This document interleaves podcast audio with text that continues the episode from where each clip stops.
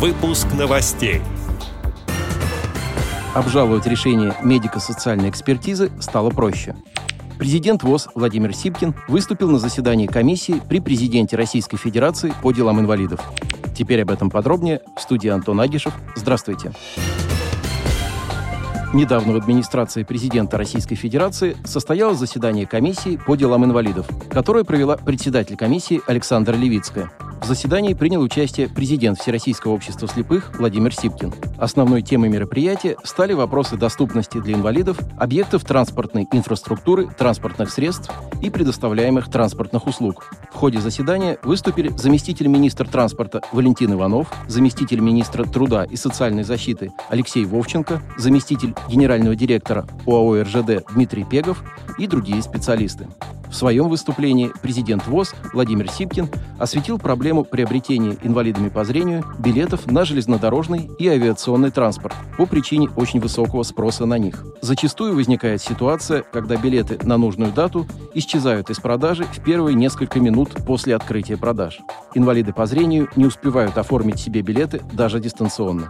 Аналогичная ситуация возникает и при приобретении билетов непосредственно в кассах на вокзале. В связи с этим президент ВОЗ предложил рассмотреть возможность осуществления раннего бронирования инвалидами по зрению билетов на установленный перевозчиком процент мест в вагонах купе и СВ поездов дальнего следования.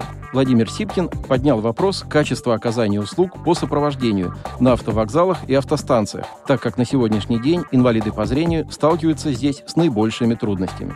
Было отмечено, что транспортная доступность включает в себя воздушный, морской и внутренний водный транспорт. Однако в настоящее время отсутствует взаимодействие с инвалидами по зрению по вопросам доступности этих сфер транспортной инфраструктуры. Помимо этого, президент ВОЗ обратил внимание на правила провоза собак-проводников на воздушном транспорте. Специалисты ВОЗ предлагают поднять вопрос о пересмотре и внесении изменений в данный документ.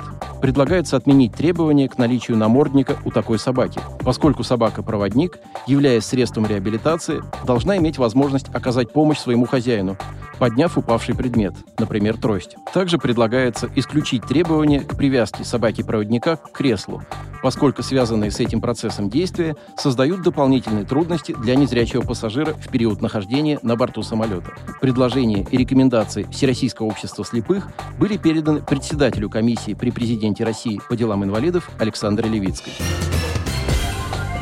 Отказ в назначении инвалидности теперь можно обжаловать в вышестоящем органе медико-социальной экспертизы дистанционно.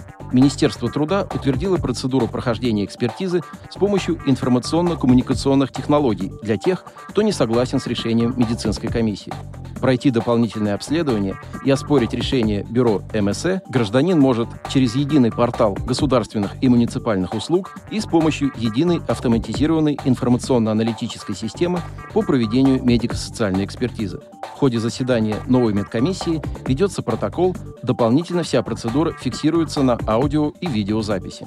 Итоги заседания записываются в акте медико-социальной экспертизы.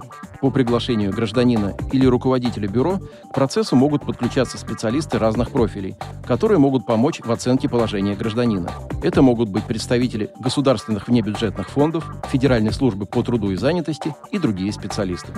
Отдел новостей «Радио ВОЗ» приглашает к сотрудничеству региональной организации. Наш адрес новости – собака ру. О новостях вам рассказал Антон Агишев. До встречи на «Радио ВОЗ».